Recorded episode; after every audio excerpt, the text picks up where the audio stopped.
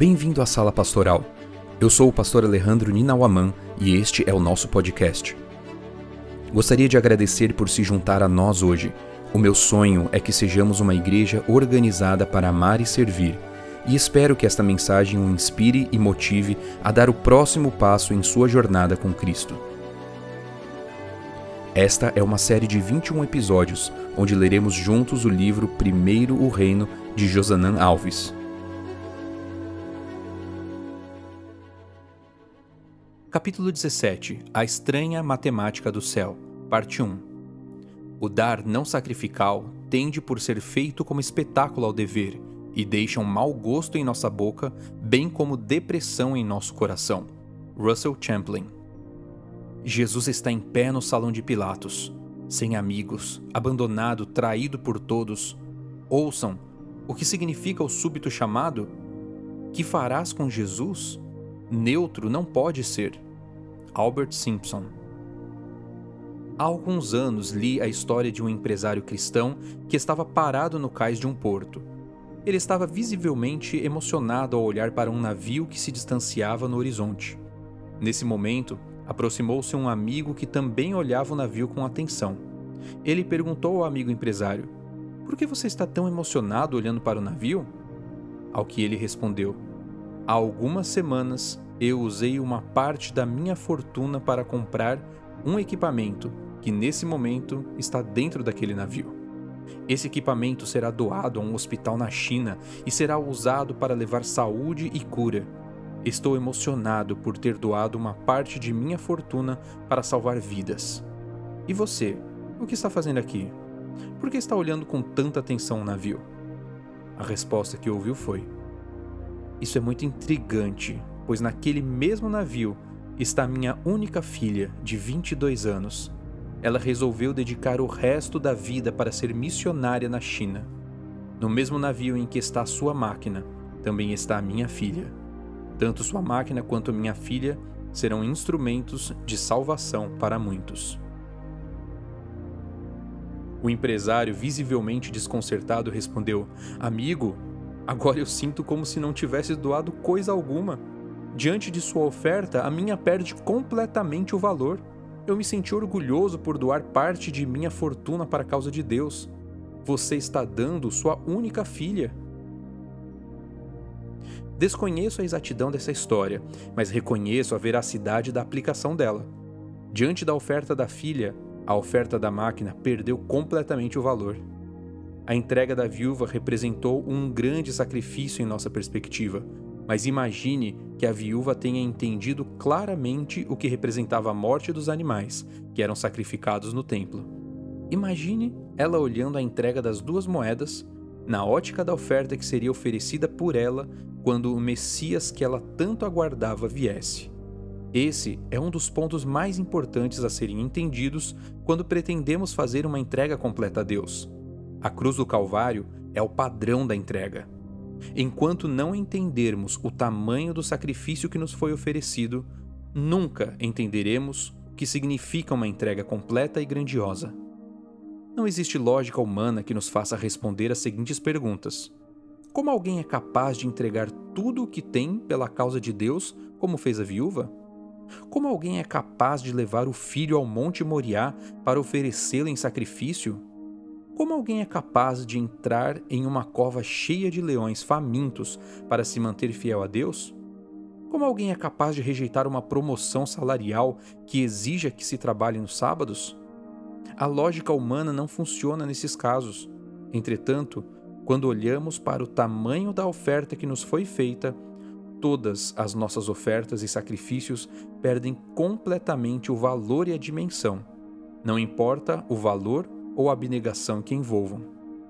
Para dimensionar o valor da oferta da viúva, Jesus fez o seguinte comentário: Esta viúva pobre lançou na caixa de ofertas mais do que todos os ofertantes, porque todos eles deram daquilo que lhe sobrava. Ela, porém, da sua pobreza deu tudo o que possuía, todo o seu sustento. Marcos 12, versos 43 e 44. Jesus não afirmou que ela havia entregado mais do que alguns deles. Ele afirmou que ela havia entregado mais do que todos eles. Na matemática convencional, isso nunca poderia ser verdade. Comparada com as ofertas dos ricos, a oferta da viúva perdia em pelo menos três critérios: A. A quantidade entregue era menor. B. O valor monetário era menor. E C. O poder de compra era menor.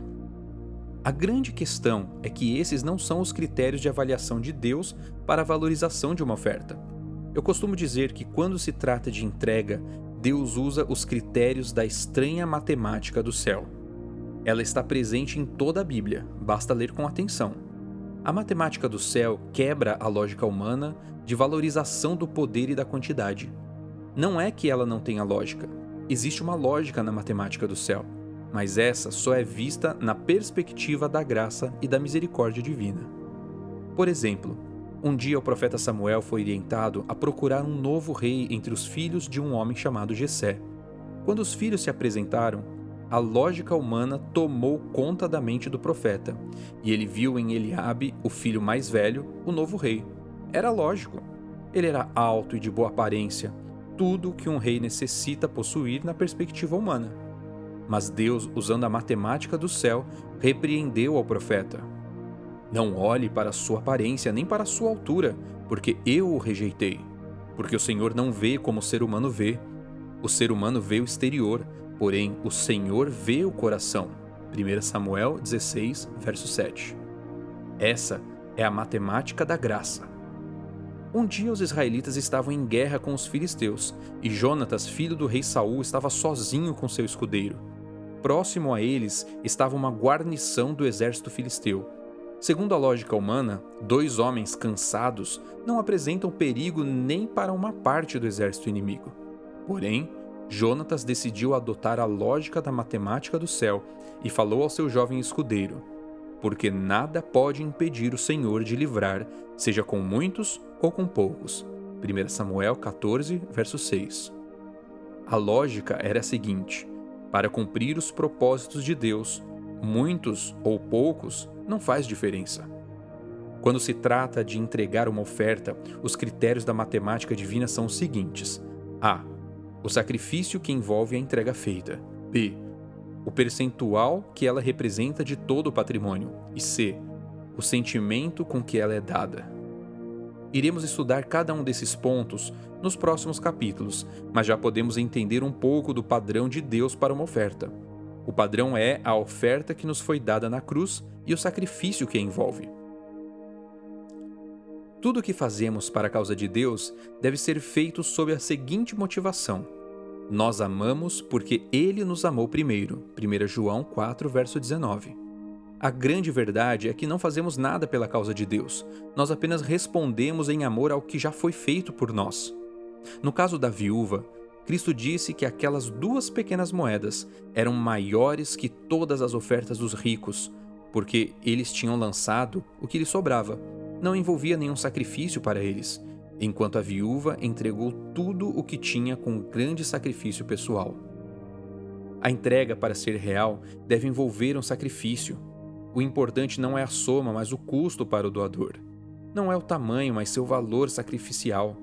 Diante disso, temos que parar e pensar: será que em algum momento de minha vida já fiz um verdadeiro sacrifício pela causa de Deus? Temos que admitir que dificilmente estamos dispostos a abrir mão de algum prazer para dar um pouco mais à obra do Senhor. Tratando desse tema, Ellen White escreveu: Falo do sistema do dízimo.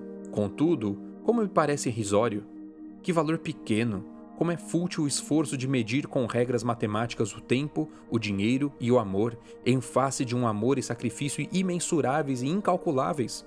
Dízimos para Cristo, a esmola insignificante. Que vergonhosa recompensa daquilo que tanto custou. Entende qual é o critério? Entende como funciona a matemática do céu? Nesse momento deveríamos perguntar: como aprendo a somar, multiplicar, subtrair e dividir de acordo com o critério divino. Outra citação do livro Desejado de Todas as Nações pode nos ajudar. Faria muito bem para nós se diariamente passássemos uma hora refletindo sobre a vida de Cristo. Devemos considerá-la ponto por ponto e deixar que a imaginação tome conta de cada cena, especialmente as finais. Ao meditar assim em seu grande sacrifício por nós, nossa confiança nele será mais constante, nosso amor será fortalecido e seremos mais semelhantes a ele.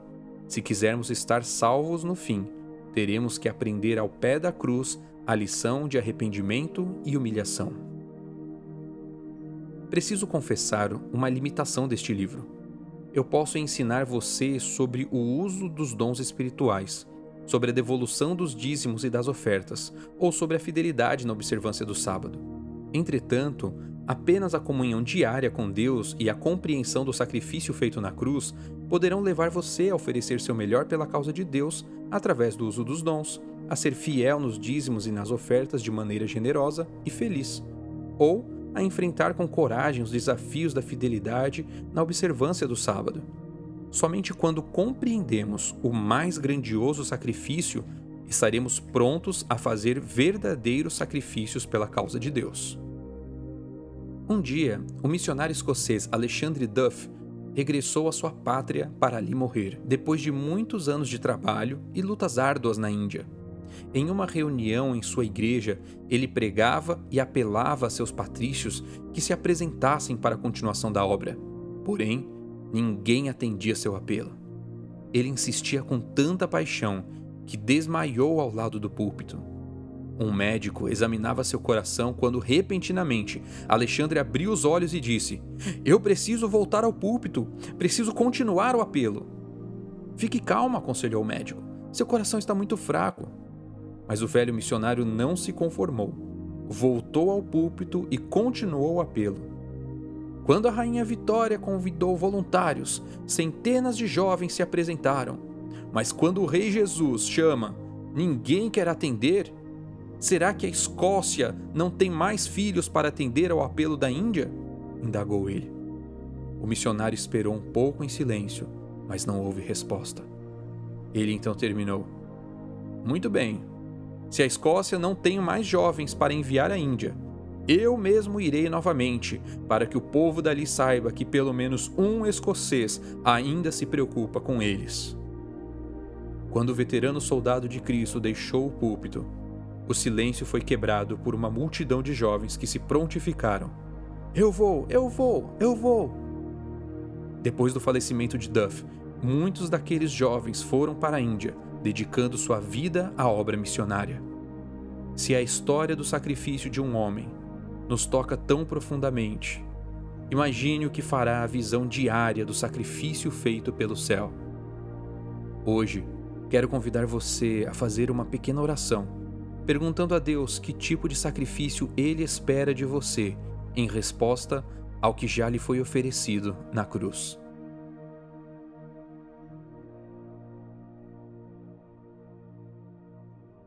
Este capítulo teve a narração de Alejandro Ninawaman.